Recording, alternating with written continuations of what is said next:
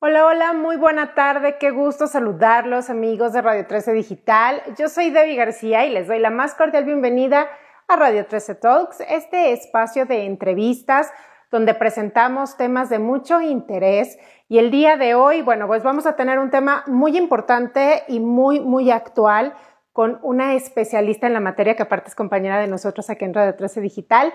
Les doy la más cordial bienvenida y vamos a invitar a Carol a ver ¿Cómo están todos? Muy buena tarde, muy buen martes. Hola, hola, Nan, ¿cómo estás? Carol, ¿cómo estás? Bien, Debbie, ¿tú? Bien, Carol, qué gusto saludarte una vez más. Ya tenía un ratotote que no nos veíamos por aquí. Así es, me encanta que me hayas invitado y muy feliz de estar aquí con todos nuestro auditorio de Radio 13 Digital, con toda la familia de Radio 13 Digital. Así es, Carol. Pues nosotros muy contentos de tenerte aquí en, Radio 13 Talks para hablar de un tema, pues, que sigue y sigue, Carol. Fíjate, ya casi más de un año que, tú y yo platicamos aquella, este, aquella vez, justamente cuando inició esto de la, de la pandemia. Y pues bueno, ahorita retomando una vez más este tema, desafortunadamente que pues no mucha gente lo cree, Carol, pero estamos en esta tercera ola complicadísima y si me permites quiero justamente empezar con estos datos que apenas, apenas salieron, que México suma otras 786 muertes y ya rebasó los, las 245 mil, que era la cifra más alta en esta tercera ola de la pandemia.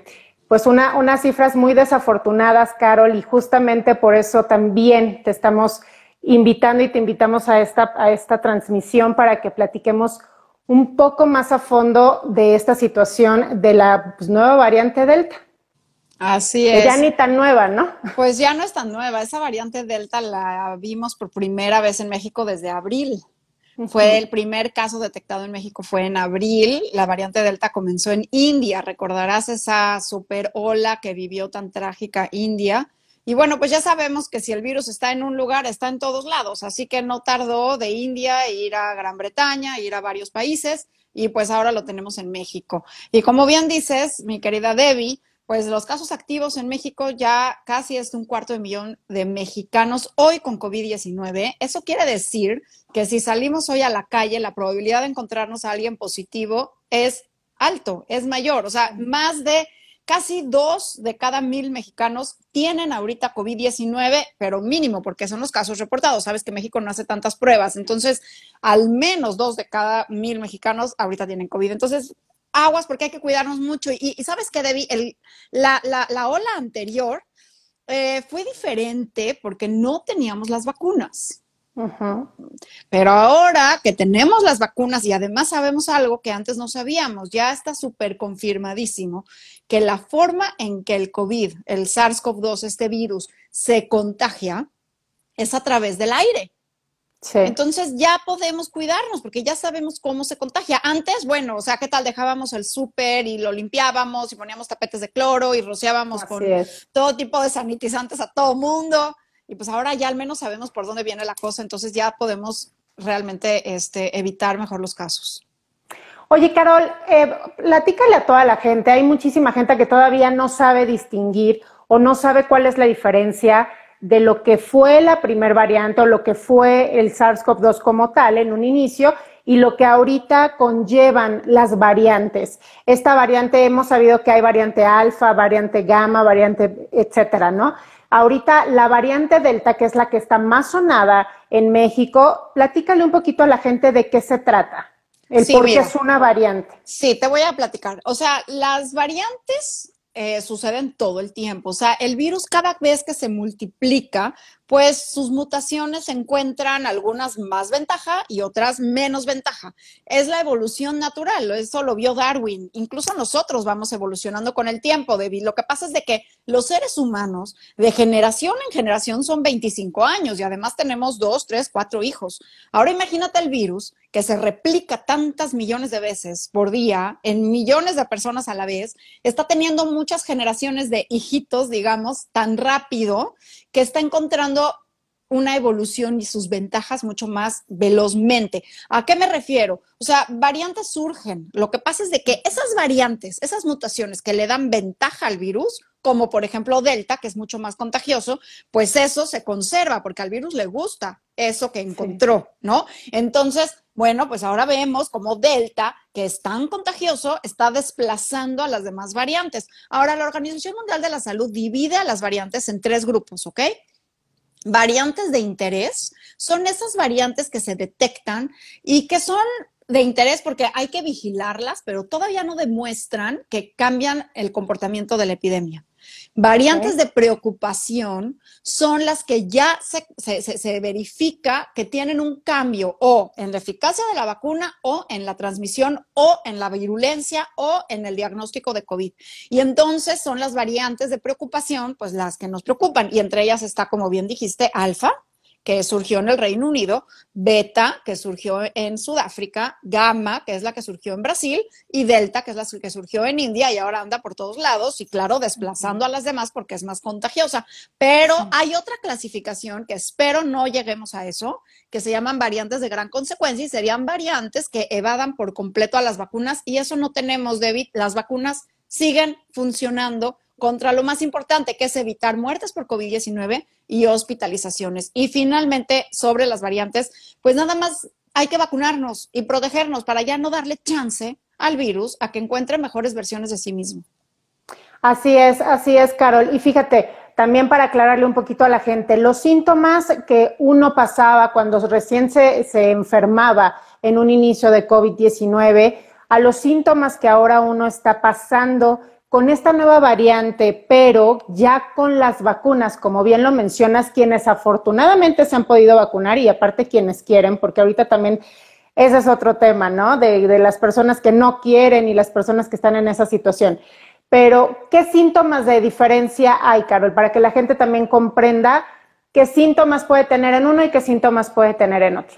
Muy importante pregunta, Debbie. Este, y eso no los hacen mucho. Me dicen, oye, Carol, ¿cómo puedo saber qué variante tengo? Y la verdad, pues no importa mucho. O sea, lo importante de las variantes para los científicos y para los epidemiólogos es ir viendo cómo va la evolución.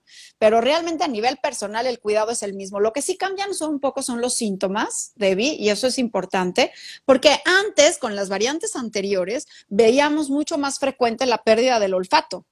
Era muy característico la pérdida del olfato y del gusto, ¿no? De los sentidos del olfato y del gusto.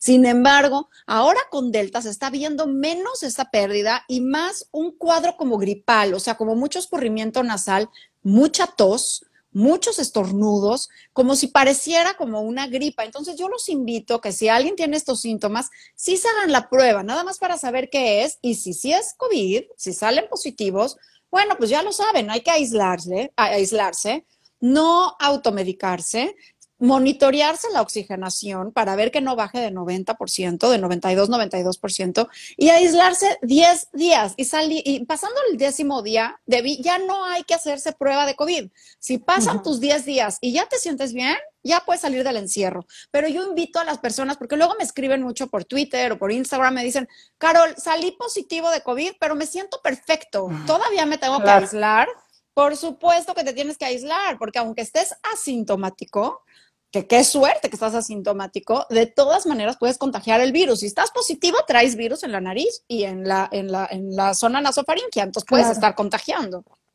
No, y aparte, Carol, que también entiendan que la variante Delta, si antes una persona podía contagiar a dos, con la variante Delta creo que tienes la capacidad para contagiar a muchos más personas, ¿no? Así es, la variante Delta, antes, como bien lo dices, eh, con el virus original de Wuhan, que ya ese virus ya no existe, ya desapareció. Ya se ha transformado. este, y, ya, ya es otro virus, digamos, este, esta, esta variante Delta, aunque sigue siendo el mismo virus, esta variante Delta tiene la capacidad de contagiar hasta 8 o 9 cada persona. Entonces, imagínate, antes decíamos, una persona contagia a 2, 2 a 4, 4 a 8, 8 a 16, es exponencial. Ahora, imagínate qué dramático cuando uno contagia a 8, 8 ya tiene la capacidad de contagiar a, a, 64, ¿ya me entiendes? O sea, a 16, o sea, es exponencial. Entonces, sumamente importante cuidarnos muy bien, aunque estés vacunado, no vacunado, digo, mejor estar vacunado, pero de todas maneras hay que cuidarnos porque es sumamente contagioso, sumamente contagioso. Así es. Y fíjate, Carol, ahorita también, ya que tocaste el tema de las vacunas, que es algo que ahorita, digo, hay, hay muchísima situación en este sentido, dado que, bueno, pues sí se ha visto una lentitud, ¿no? En el tema de vacunación, que eso, bueno, ya es un tema más de, de, otro sentido. Sin embargo, la gente, pues la que sí está yéndose a vacunar, está preocupada. ¿Por qué razón? Porque pues salen muchísimas, ya sabes, muchísima información que si la vacuna moderna sirve, que si la cancino, que fue de una sola dosis para todo el personal, pues la mayoría, los maestros y demás, que no les funciona, que si entonces una no, no están avaladas y otras sí están avaladas, que si Sputnik no la ha reconocido la Organización Mundial de la Salud, pero que si otras sí, que si AstraZeneca está teniendo muchísimas, muchísimas reacciones en el cuerpo, etcétera. ¿Qué está pasando con las vacunas, Carol? ¿Qué le puedes decir a la gente para que también se tranquilice un poco en este sentido y también se sigan animando a vacunar? Mira, las vacunas, todas, sin importar de qué farmacéutica viene, están haciendo lo que deben de hacer, que es proteger contra hospitalizaciones y muertes por COVID. Y ya lo estamos viendo en México. En México, 97% de los hospitalizados es gente no vacunada. La gente que ya se vacunó con la vacuna que sea, con Pfizer, con Sinovac, con Sputnik, con, con, la vacuna que haya sido. Pero estas personas tienen mucho menos riesgo de hospitalización y muerte por COVID. Claro, hay algunas vacunas que están mostrando mayores eficacias que otras, por supuesto, son distintas, pero Debbie ya lo he platicado mucho con diferentes, en diferentes eh, plataformas, en diferentes medios. No estamos ahorita como para ponernos a elegir cuál nos ponemos. La verdad, no, o sea, no es buffet.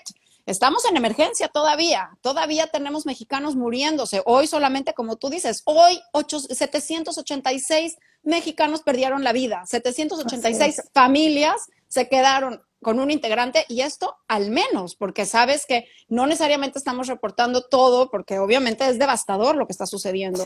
Entonces, hoy que COVID-19 es una enfermedad que se puede prevenir y ya no los demuestran, más de 4.500 millones de dosis aplicadas en el mundo. En el mundo tenemos ya más de 4.480 eh, millones de vacunas que ya se pusieron y las personas sí están caminando en la calle. La vacuna ya mostró ser segura. Entonces, bueno, yo invito a todos los que nos están escuchando, entiendo que todos tengamos dudas sobre las vacunas, pero creo que ya está claro que las vacunas son seguras, que es lo más importante. Acuérdate que las vacunas se ponen a personas sanas, Así que lo primordial era estar seguro de que son seguras, ¿no? Exactamente. No, y aparte te voy a decir una cosa, Carol. Finalmente e, e, es, es bien chistoso y hasta ha surgido muchísima información entre memes y toda esta situación, pues de la gente que de repente dice, no, no me voy a poner la vacuna, quién sabe qué me están inyectando. Pero regresas un poquito a ese, a ese esquema y que nos estamos metiendo en general, ¿no? Tanto en alimentos como sustancias que te inyectas que para el músculo, que si para dar, no sé, mil cosas, ¿no? Que, que digo, cada quien. Pero aquí el punto es ese, que no podemos, como bien dices tú, ¿no? No podemos estar jugándole a la que sí, que si me van a inyectar un chip, que no sé qué, bueno, que bueno, tantas cosas.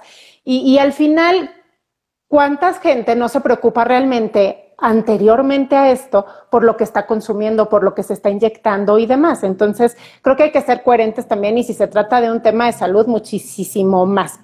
Oye, Carol, mira, ahorita otro tema que también está en auge y que también está en muchísima preocupación es el tema de los niños y los adolescentes. Evidentemente es una población a la cual no le ha llegado la vacuna, al menos aquí en México. En algunos países como Estados Unidos, Gran Bretaña, ya la están colocando al menos en un, en un esquema de 12 a 18 años. Aquí todavía no, ya empezaron con 18 años, que también es un tema que a unos sí quieren, otros no.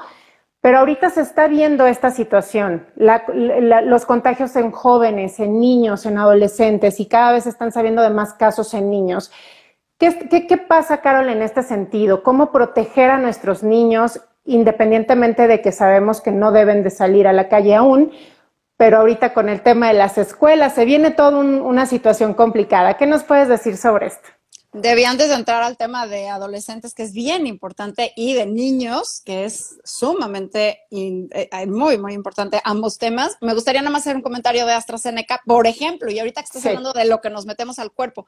Hay personas que me dicen, Carol, es que estoy muy preocupada de ponerme AstraZeneca porque puedo tener esto que salió que posiblemente un efecto raro es tener coágulos, ¿no? Y yo les digo, ¿estás preocupada por los coágulos? Deja de fumar.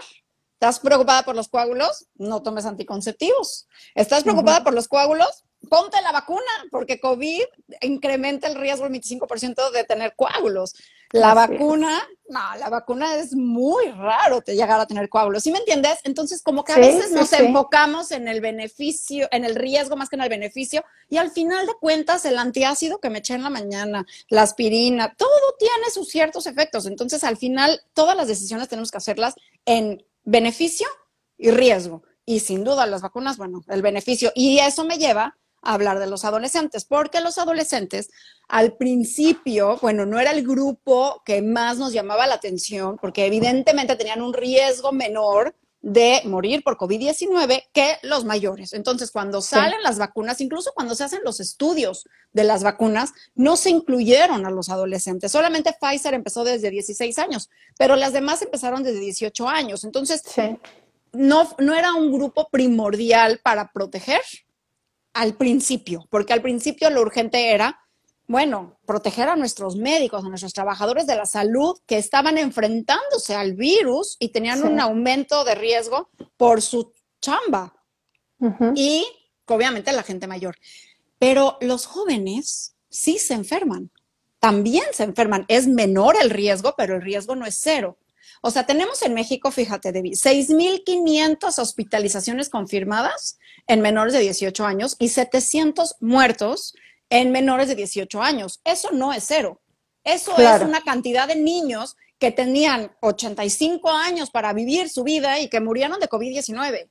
Y eso no está bien. Entonces, la vacuna en adolescentes entre 12 y 17 años ya está autorizada en México. Cofepris autorizó Pfizer, amplió su autorización para adolescentes, nada más que ha decidido ahorita no ponerla esperemos pronto sí la pueda poner porque es un grupo que sabemos que sí es enferma con síntomas y puede distribuir fácilmente el virus. Incluso estamos viendo ahorita un aumento en hospitalización en jóvenes y un aumento en hospitalización en adultos jóvenes. Nuestro, nuestra tasa más alta de hospitalización ahorita es de, gente entre 25 y 39 años.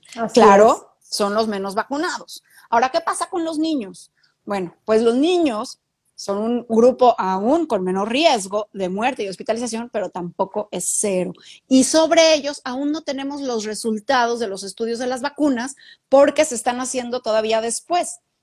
Entonces, los estudios de entre 5 y 11 años van a salir apenas en septiembre, octubre, y lo que están viendo es la dosis. Sabemos que la vacuna es segura, pero están viendo la menor, la menor dosis para el máximo efecto y para eso hay que esperar, pero son un grupo que habitualmente recibe vacunas y yo confío en que los incluyamos en la solución, Debbie, porque sí es importante. Y mira, no estamos ahorita en el momento de la pandemia de decir cierren la economía, este, vamos a todos a casa como hicimos al principio, porque ahora ya sabemos mucho del virus, pero sí los invito a salir solamente a las cosas esenciales y ventilar los espacios, porque como el virus se propaga por el aire, si tú abres una ventana, bueno, pues el virus se disipa y el riesgo disminuye. Entonces, los niños regresan al colegio, hay que abrir las ventanas, abrir las puertas. Esas medidas funcionan muchísimo más que los tapetes y que los arcos sanitizantes que ponen ahí en las entradas.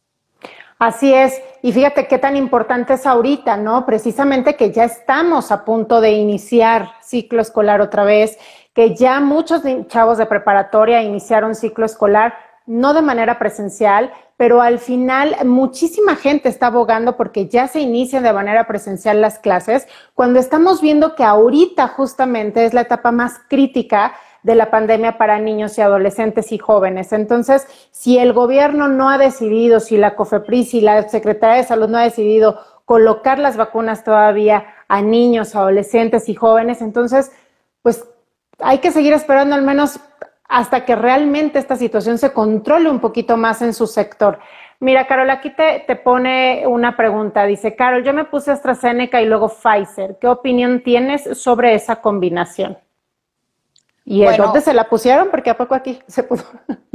Sí, mira, todavía no se recomienda, no hay ningún aviso oficial, y menos en México, de combinación de vacunas. O sea, salió un estudio que se llama COMCOV, donde vieron cómo está la combinación de AstraZeneca y Pfizer, precisamente porque en Gran Bretaña estaban poniendo AstraZeneca y con lo que se encontró de los eh, coágulos, entonces Gran Bretaña decidió que a los menores, eh, a las personas más jóvenes, eh, especialmente mujeres, les iba a dar Pfizer. Eso pues, se muestra seguro y también tiene buena inmunidad. Pero yo les invito a no combinar vacunas, no todavía. O sea, no tenemos tanta información como para ahorita ponernos a recomendar. Sería ideal tenerla, Debbie, porque nos daría una flexibilidad enorme. O sea, imagínate, pones una dosis de una y luego de otra. Y más que, por ejemplo, Sputnik se está trazando un poco la llegada al país de la segunda dosis. Eh, sería ideal poder combinar las vacunas, pero como ahorita no tenemos la evidencia del efecto, pues es mejor acabar los esquemas homólogos, ¿sí? O sea, eh, eh, eh, si empiezas con una, acabar con una. Eso es mucho, mucho mejor. Digo, si ya te la pusiste, enhorabuena, la verdad se ha mostrado ser seguro, pero no es una recomendación que yo haría a la población general, porque todavía no se sabe bien a bien, ¿no? Es mejor. Sí, ya que salgan los estudios. Exacto. Así es. Mira, y dicen que por qué Cofepris ha decidido no poner Pfizer a los adolescentes.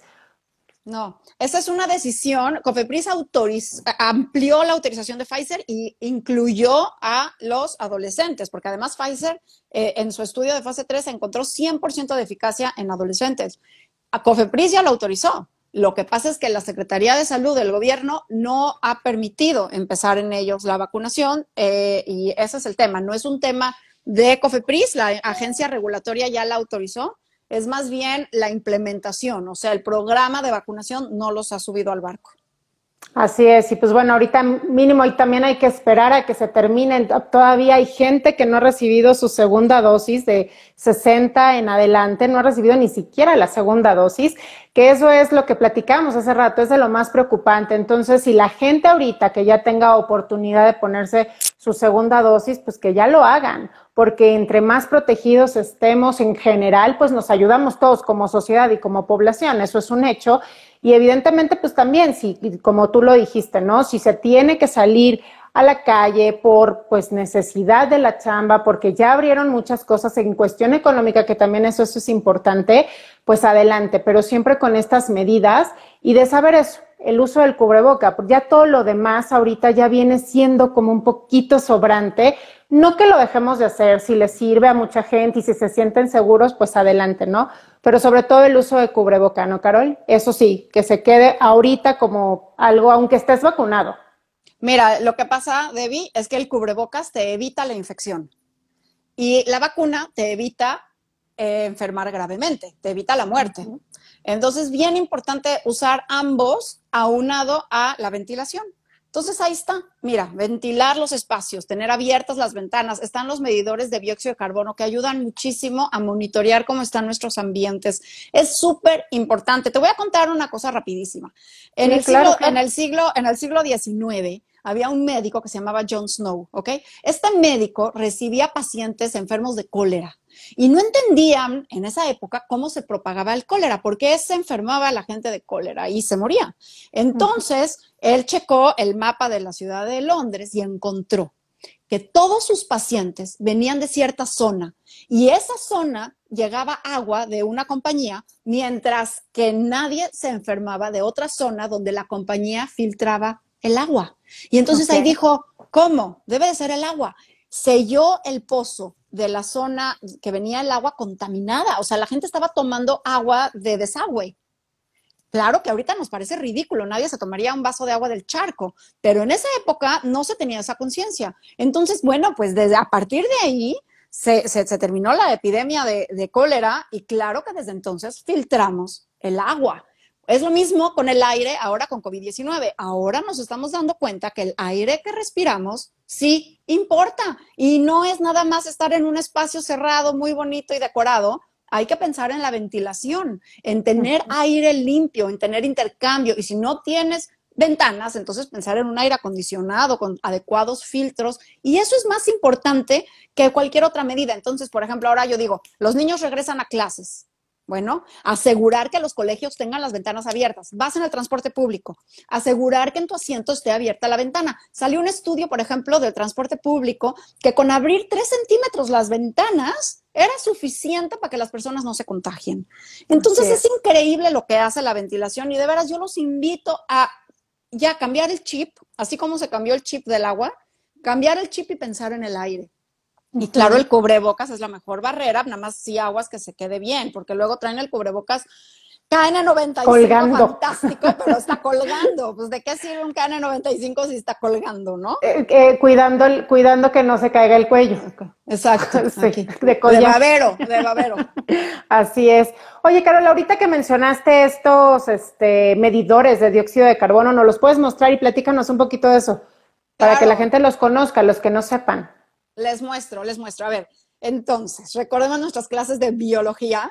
Todos los animales, todos los seres vivos, incluyendo nosotros, respiramos oxígeno y exhalamos dióxido de carbono.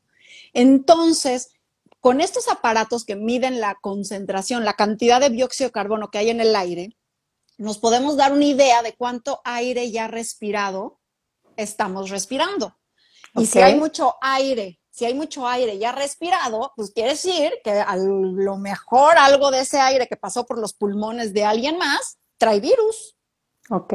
Ok, entonces, los aparatos son muy sencillos de conseguir, no son nada caros, o sea, que con un colegio tenga uno, una oficina tenga uno, nada más para monitorear cómo andamos. Lo sacas al aire libre y al aire libre casi siempre hay 400, se llama partes por millón, o sea, de cada millón de partículas, 400 son de dióxido de carbono al aire libre. Eso es lo ideal.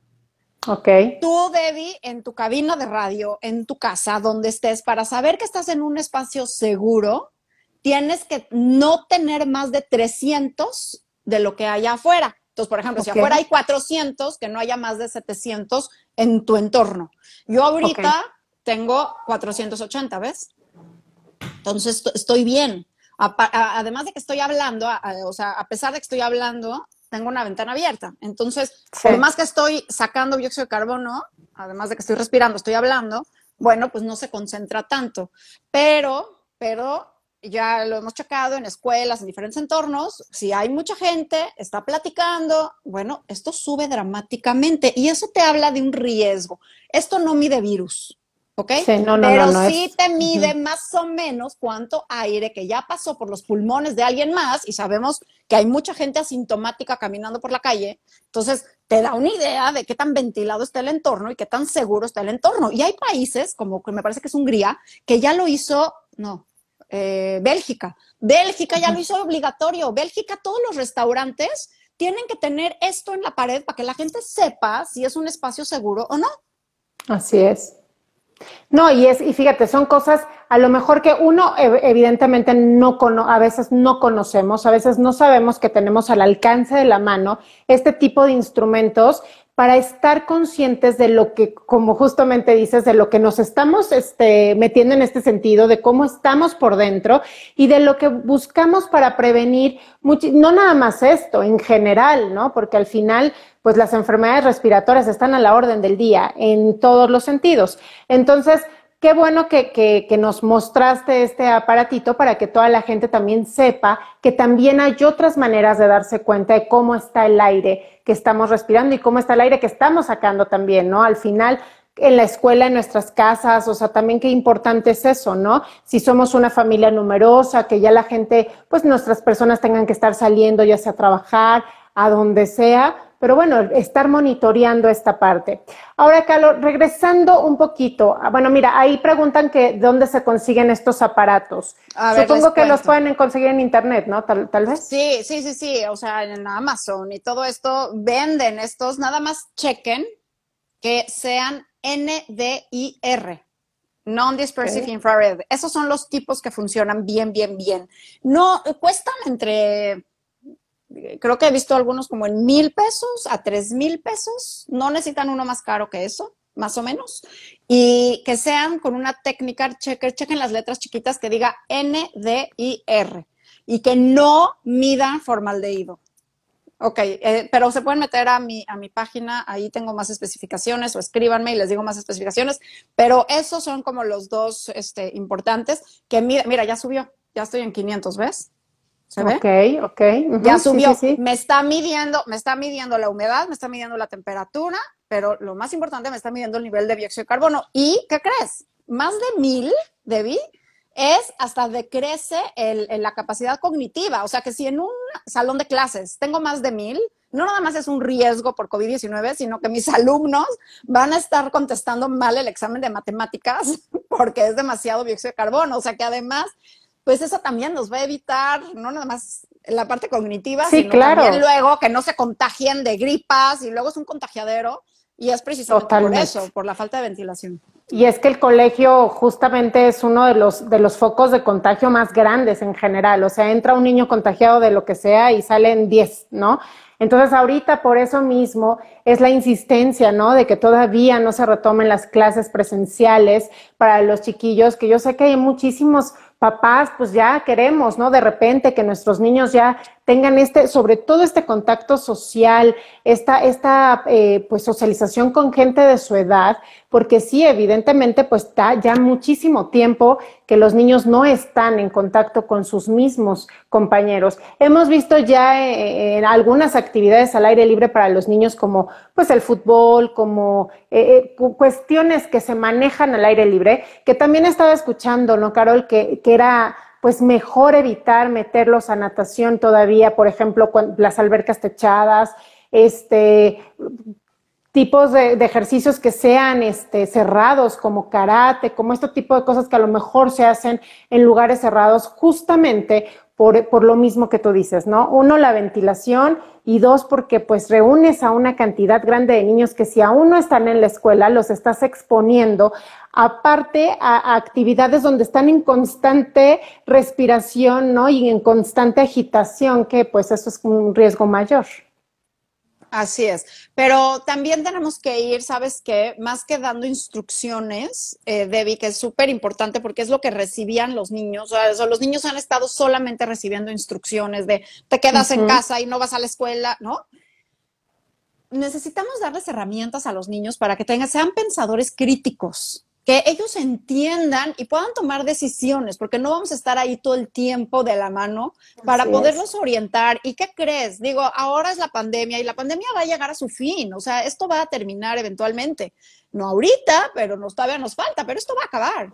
¿Qué va a pasar mañana con estos niños? Está el calentamiento global, está, ¿sí me entiendes? Son muchos retos. Creo que los tenemos que hacer pensadores críticos, activos, que tengan este razonamiento lógico. Y entonces, diciéndoles, porque me ha tocado hablar con niños, Debbie, y se me rompe el alma, que me dicen, Carol, es que tengo muchísimo miedo de salir, me, me da, eh, eh, tengo miedo al virus, ¿no? Como terrorífico. Y creo que tenemos que entender bien qué onda con esto. O sea, si yo, yo les digo, a ver, ¿le tienes miedo a un tigre? Me dicen, no, porque cuando voy al zoológico hay una reja. Le dije, pues es lo mismo el virus. Con el virus, si usas el cubrebocas, o sea, si sabes cómo se propaga, sabes cómo prevenirlo. Entonces está en el aire, como un humo transparente, se queda flotando en el aire. Ok, usa cubrebocas, abre las ventanas. Todo esto te ayuda a prevenir. Acuérdate que no estamos eliminando riesgos, estamos previniendo, estamos disminuyendo riesgo.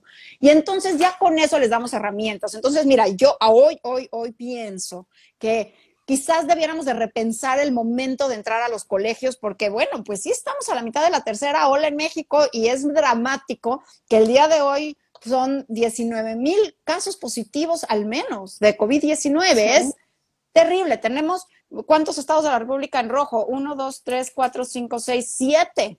Bueno, no, la Ciudad de México ya es naranja, se supone. Es que estamos, estamos, este, entre, unos están entre rojo, otros están entre naranja y entonces es una confusión para todos. Es una confusión de tonos. Entonces, bueno, voy a hacerme la daltónica y pensemos que está medio naranja. estamos en la Ciudad de México. Pero aquí lo importante es la transmisión. O sea, acuérdate, Debbie, que el virus no tiene patas, el virus no tiene alas, no camina solo. Somos nosotros quienes estamos promoviendo la pandemia. Nosotros somos los que contagiamos a los demás. Y lo peor es de que aquí lo, lo, lo, lo que logró el virus es que en muchos es asintomático. Entonces, qué escurridizo, porque acabas contagiando y nadie tuvo ni idea de que eh, andaba el virus por ahí. Entonces, eso es lo que le hizo que este virus se haya convertido en pandemia, porque es capaz de llegar a muchas personas y muchas de ellas, el 70% de los jóvenes y de los niños son asintomáticos, ni siquiera saben que tienen COVID y lo están propagando. Entonces, cubrebocas, ventilación, ya lo sabemos, y vacuna, porque con eso te puedes salvar la vida, la vacuna. Ahorita, ¿sabes que Estaba yo hablando con una amiga que es intensivista, ella trabaja en un hospital y es infectóloga, eh, Paulina, una maravilla de mujer, y está frustradísima porque me dice, la gente estoy a punto de entubarlas y me dicen, mm, creo que entonces sí mejor si quiero la vacuna. Ah, no, bueno. No, pues creo que es un poco tarde. Y qué frustrante, qué frustrante, Debbie, porque hoy esos casos ya se pueden prevenir.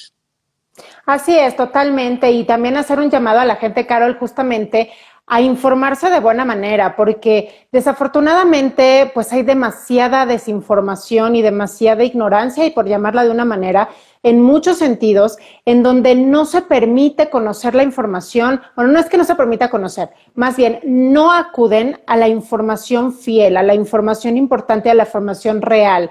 Se dejan ir muchísimas veces pues por lo que dicen ciertas personalidades en la tele, ¿no? Que si el influencer, que si el youtuber, que si el no sé qué. Y sobre todo hablo en esta, en esta etapa de los jóvenes, de la gente pues que estamos de 20 para, bueno, que, que estamos en, que están de 20 para, no. Bueno, te ves de 20, no, que, te ves de 19 No, que no, ojalá, Carol, no. Este, no, la gente que está de 20 para abajo, que se está dejando y de repente, pues ahorita que está tan metido en, en este tema de, de, de, de las redes y de las aplicaciones y todo, y que, que, se informen bien, que se acerquen realmente. Hay tanta información verídica.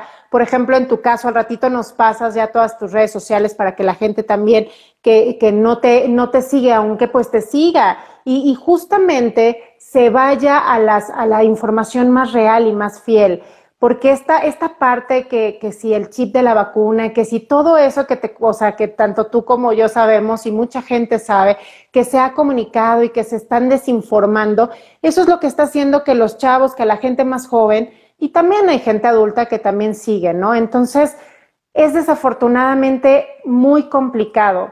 Entonces, hay que informarnos bien. Y si es un hecho, aquí por ejemplo mencionan, ¿no? Algo del subsecretario, si es un hecho que también nos confunden de repente, ¿no? Pero hay que, hay que saber bien dónde y cómo escuchar las cosas. Y sobre todo eso, que quede en cada uno, ¿no? Carol, que quede en sí. cada uno, que nos cuidemos, nos protejamos. Y si y si somos afortunados ya de tener acceso a las vacunas, aprovecharlas. Hay tantos y tantos países que desafortunadamente no les ha llegado ni una sola dosis. Hay otros países que ya están pensando en una tercera dosis. Por eso la Organización Mundial de la Salud puso mucho hincapié en decir, no, aguántense a la tercera dosis. Primero, ayudemos a que los demás empiecen, aunque sea con su primera dosis, ¿no? Entonces, sí es bien importante, pues, este llamado a toda la gente.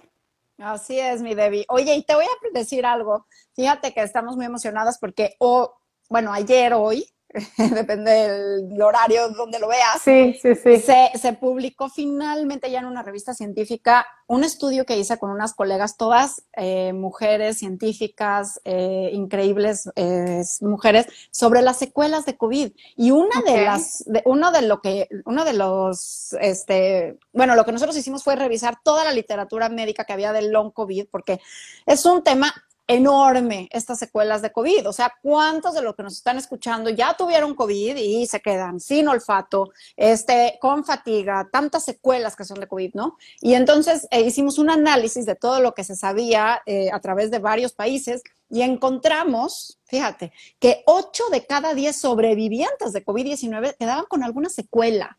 Es increíble este número. Estamos muy emocionadas porque ya salió, el digo, el estudio salió desde enero como preprint, uh -huh. pero ahora ya revisado por pares, está en una revista que se llama eh, Scientific Reports, que es parte de Nature. Eh, y bueno, lo que te quería decir es de que hablabas de los jóvenes y bueno, eso es un tema importante también en jóvenes, porque estamos viendo en jóvenes trastorno del sueño, estamos viendo ansiedad, Estamos viendo temas este, respiratorios, de capacidad pulmonar, sí. trastornos neurológicos en jóvenes. Entonces, aguas, chavos, padrísimo que no tengan mucho riesgo de complicaciones ni muerte por COVID, pero aguas, aguas, están las secuelas y las secuelas no están tan padres, ¿ok? 25% de, de estos sobrevivientes de COVID que yo les digo recuperados, porque qué tan recuperado puedes estar cuando el 60% no puede regresar a su trabajo porque tiene fatiga, ¿no?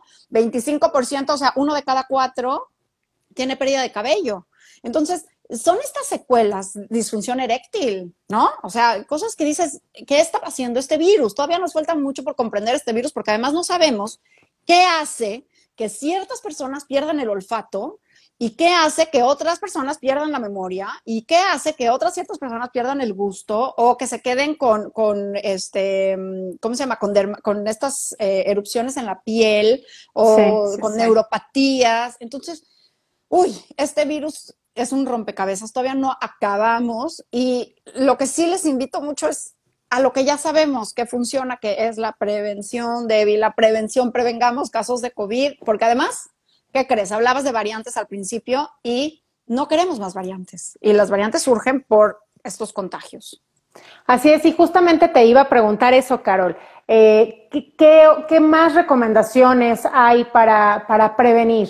Sabemos, y digo, también han salido muchísimas cosas y de repente mencionan muchas cosas que si tomadas, que si inyectadas, que si no sé qué, ¿no?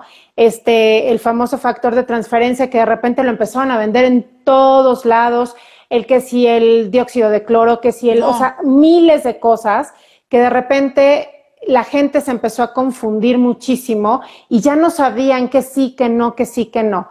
¿Qué es lo mejor? Aparte de una, una muy buena alimentación, qué es bueno y qué no es bueno tomar como un preventivo. Y también lo del automedicarse, Carol, por favor, menciónalo. Debbie, por favor, cero el dióxido de cloro, por supuesto que no. O sea, cualquier cosa que les vendan como que la última maravilla que cura todo, es imposible. Ojalá, pero no, no, no, no, para nada. Eh, les invito, y hablabas de desinformación, a seguir personas confiables. Sigan, por favor, en redes sociales a gente que sí comunica basado en ciencia, no en pseudociencia. ¿Cómo diferenciarla? La gente que habla de pseudociencia, que dice que está investigadísimo y que cura todo, obviamente no te va a dar los contras y los pros, ¿ok? La ciencia siempre habla con eh, posibilidades de mejora. Así son los científicos, son críticos. Entonces, ojo, si alguien te está diciendo, es que tómate esta poción mágica porque te va a prevenir. No, ¿y qué crees? Ni siquiera vitaminas, nada de eso. Coman una alimentación sana, como tú dices. Eh, el virus, finalmente, en 80% de las personas se resuelve solo. Nuestro cuerpo, el ser humano, el sistema inmunológico está capacitado para eh, luchar contra este virus en 80% de las personas. Por eso, si tienen COVID-19, descansen, tomen agua, duerman bien, coman bien, balanceado, para que tengan las fuerzas suficientes, todo el sistema inmunológico esté preparado para combatir al virus. En 20% de las personas solamente es cuando empieza a bajar la oxigenación y es entonces donde hay que pedir ayuda médica.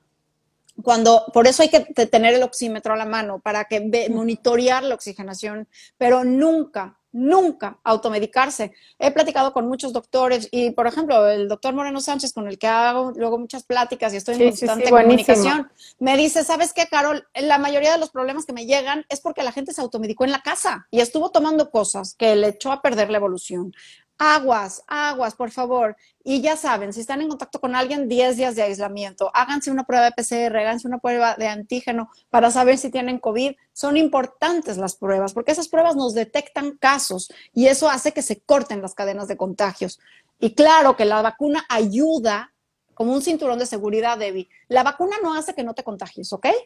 Es como un cinturón de seguridad. El cinturón de seguridad no hace que no choques, pero el cinturón de seguridad te puede salvar la vida si es, Que si es que chocas. Entonces, ponte el cubrebocas y usa el cinturón de seguridad, ponte la vacuna, ambas, porque además Delta solamente está funcionando con ambas vacunas y no con una sola. Entonces hay que acabar los esquemas de vacunación. Así es, Carol. Oye, y ahorita que mencionaste la parte de las pruebas, que es otra cosa que de repente ahorita también ya mucha gente sigue en duda. ¿Qué onda con las pruebas? ¿Cada cuándo es recomendable que se las hagan? Hay mucha gente que de repente dice, no, es que para ir a la fiesta de fulanito de tal me dijeron que me hiciera la prueba y bueno, se la hacen para la fiesta. No, es que para la no sé qué me dijeron que la prueba y se hacen la prueba. Entonces, de repente dicen, no, pues es que si ahorita es algo negativo, pero pues resulta que en una semana ya me sentí mal y entonces me hice otra y salí positivo. ¿Qué onda con las pruebas otra vez? Explícanos un poquito más sobre esto, Caro. ¿Cada cuándo, como sí, como no? Platícanos un poquito. Bueno, pues Debbie, acabo con las pruebas porque me tengo que ir, como sabes, tengo otra entrevista. Sí, sí, sí, perdón, perdón, pero, Pero, pero, le, te hablo de las pruebas, este, y bueno, espero volver a estar contigo para seguir platicando del tema, que es muy importante, muy, muy importante. Este, mira, tenemos dos tipos de pruebas, ¿ok? Ya las hemos escuchado. Unas son para saber si tuviste COVID y otras para saber si tienes COVID. Las que para saber si tienes COVID son las de diagnóstico y de esas tenemos dos. Tenemos la PCR, que bueno, su ventaja es que es sumamente precisa. Su desventaja es que es un poco cara y además tarda en salir el resultado. Pero al final es la prueba de diagnóstico por excelencia, ¿ok? Y la otra prueba es las pruebas rápidas, ¿ok? Las de antígeno, las que te hacen y salen las rayitas. Ojo, las, las pruebas para saber si tienes COVID, las de diagnóstico, siempre se hacen con una muestra nasofaringia o de saliva o en la nariz. Punto y se acabó, porque ahí es donde está el virus. ¿Cómo puedes diagnosticar si tienes el virus si no es en esta zona? Las pruebas para saber si tuviste COVID son las de sangre y son las de anticuerpos. Y eso es para saber si tuviste COVID. Yo no recomiendo hacer pruebas para saber si la vacuna funcionó, este, pero eso es otro tema enorme, pero esas también serían en sangre. Las, que, las pruebas de diagnóstico y las pruebas serológicas, las de sangre, tienen ciertos margen de error. No hay nada 100%, ni el cubrebocas es 100%, nada es 100%, ni las vacunas son 100%, pero vamos sumando, ¿no? Entonces, eh, este margen de error hace que a veces tengamos falsos positivos y falsos negativos. Esto es por falta de sensibilidad de la prueba, ¿sí? O por falta de especificidad. Por falta de especificidad dan falsos positivos y por falta de sensibilidad dan falsos negativos. Si había virus y no lo detectó por falta de sensibilidad, ¿ok? Y obviamente la PCR tiene menos error, la de antígeno tiene eh, menos error, perdón, más error. Más, error. Sí, sí, sí. Ok. Entonces, ¿cuándo hacérsela? Si voy a ir a una fiesta y nada más en la entrada quieren saber, bueno, ahorita no vayan a fiestas, ¿ok? Pero digamos, si fueran en un caso hipotético que seguro no está sucediendo, alguien vaya a una fiesta, la de antígeno es suficiente, porque así es como lo que se llama en inglés un screening. Van a revisar más o menos quién tiene y quién no tiene, ¿ok? Y ahí salen. También, pero si estuviste con una persona que tiene COVID y te habla al día siguiente y dice, uy, salí positivo y tú estuviste con esa persona, te tienes que esperar de tres a cinco días para incubar al virus, porque si te haces luego, luego la, prueba no la vas a encontrar al virus. Va a salir falsamente negativo por falta de sensibilidad. Entonces, esperas tres a cinco días y te haces una prueba. Si tienes síntomas, la prueba rápida es suficiente porque casi siempre cuando tienes síntomas hay más, es más fácil que salga la de antígeno positiva. Si no tienes síntomas, yo te invito a hacerte la PCR porque esa es la forma más eh, segura, digamos, de encontrar al virus si es que sí está. Y si sales positivo, avísale a tus contactos, aíslate 10 días y no te automediques como ya lo platicamos. Perfecto, perfecto, Carol. Pues creo que quedó clarísimo, quedó muy, muy, muy claro y sabemos que ya te tienes que, sabemos que te tienes que ir. Sin embargo, te agradecemos muchísimo toda esta información. Créeme que es de muchísima, muchísima utilidad y aparte explicado de una manera muy fácil, muy, muy dinámica y muy bien como lo haces tú, que eso pues obviamente también es es importantísimo para entenderlo mejor. Así que te agradecemos muchísimo. Nada más déjales rapidísimo tus redes sociales y dónde te pueden encontrar y cuándo pasa tu programa aquí en Radio 13 para que también te escuchen, por favor. Claro que sí. En Radio 13 creo que estoy los jueves de 5 a 6. Eric me va a matar, pero no me acuerdo exacto la hora, pero aquí estoy los jueves. Y eh, mis redes sociales son en Instagram es arroba carol.perelman eh, y en Twitter estoy como arroba carol-perelman y estoy en Facebook, en Facebook también como Carol Perelman. Escríbanme, trataré de resolverles las dudas. No soy médica, es difícil que les dé una recomendación médica, pero pues cualquier otra duda relacionada con la pandemia, ya me he covidizado completamente, así que encantada de ayudarnos entre todos a acabar con esto. Y muchas gracias, Debbie, por el espacio. Muchas gracias por este espacio tan importante. No, gracias a ti por tu tiempo, Carol. Agradecemos muchísimo la información y esperamos tenerte en una emisión más aquí en Radio 13 Talks para que hablemos mucho más de todo esto. Y pues te agradecemos mucho, Carol. Estaremos al pendiente de todas tus redes sociales y de toda la información que nos mandaste. Y muchísimas gracias a toda la gente que se conectó a esta transmisión. Como saben, esta entrevista pues se queda en todo el feed de Radio 13 Digital para que la, la, vean completa y hagan sus anotaciones pertinentes de todo lo que Carol nos dijo. Así que, Carol, muchísimas gracias, mucho éxito y muchas felicidades por ese artículo. Muchas gracias, gracias y a cuidarnos todos a seguir con esto. ¿eh? Así es, muchísimas gracias, Carol. Y muchas gracias a toda la gente que se conectó. Yo soy Debbie García y nos vemos el próximo martes en otra emisión más de Radio 13 Talks. Bye bye.